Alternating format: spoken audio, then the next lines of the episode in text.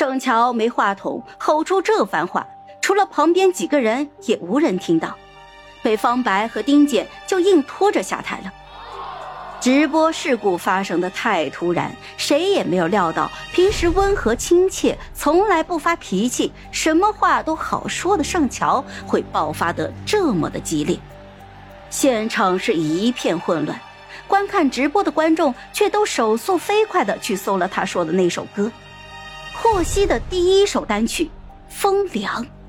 点开一听，前奏和副歌的旋律果然太像了。因为有盛乔在，西光几乎无人来看这个节目。霍希这首歌发行太早，没有收录在专辑里面。这几年新歌又太多，他也没有再唱过《风凉》，传唱度是非常低的，除了粉丝，几乎没有人听过。要不是盛乔当场发飙，不知道多久之后才会有人知道这首歌是抄袭的。而那个时候，星二代早就已经晋级出道了。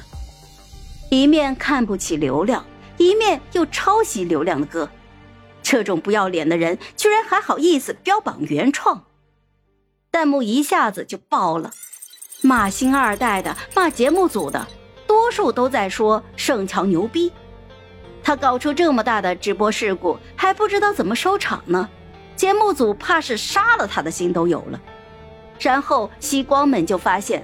盛乔霍希的词条又他妈热搜第三了，我去，这个狗皮膏药又在搞什么捆绑啊？以为签了新公司就改过自新了，这手段咋还这么下作呢？点进去一看，看到盛乔发飙的视频，听到他掷地有声的说他抄袭霍希的歌，看到他被节目组一而再再而三的关麦，最后被拖下舞台。再去听了听星二代所谓的原创，果然是他们的风凉。我勒个去！你抄到我们头上来了，还敢嘲讽我们？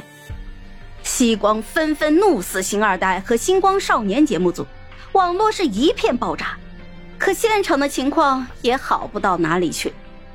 盛乔在后台被冲过来的领导是骂得狗血淋头，骂完之后厉声说道：“你这是要负全责的。”哼，抄袭还不让人说了？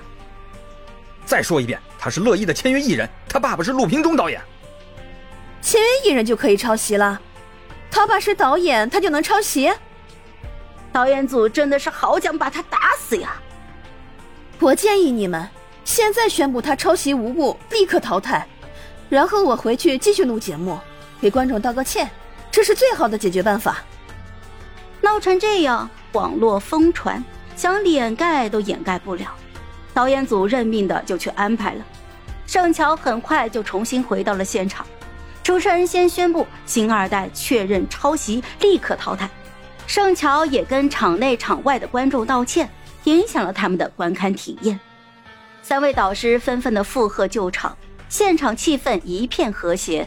录制继续，但是有了这个插曲，谁还想看节目啊？